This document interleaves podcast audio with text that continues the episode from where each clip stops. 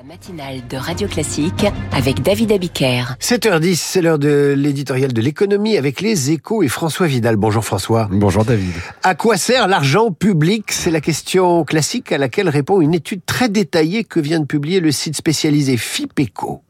Oui, et ces conclusions sont très intéressantes, hein, car si on dénonce souvent l'inflation inquiétante des dépenses publiques, on ne se préoccupe pas assez de l'usage qui en est fait.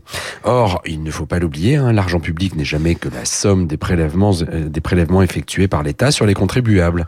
Pouvoir exercer un droit de regard sur son utilisation est essentiel pour les citoyens.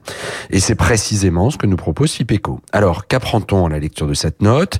Deux choses essentielles à mon avis. D'abord, que la protection sociale est bien et de de loin le principal poste de dépenses des pouvoirs publics. Sur 1000 euros prélevés, elle en consomme 563 exactement.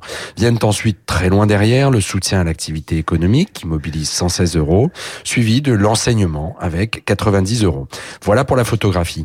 Mais si l'on regarde l'évolution de cette distribution sur 30 ans, le constat est encore plus éclairant. Il montre que nos priorités collectives ont progressivement changé. Et alors comment ont-elles euh, changé ces priorités? Ben, On se rend compte par exemple que les dépenses dépenses consacrées à la défense ont fondu d'un tiers. Or, si la tendance était connue, la proportion du recul, elle, surprend.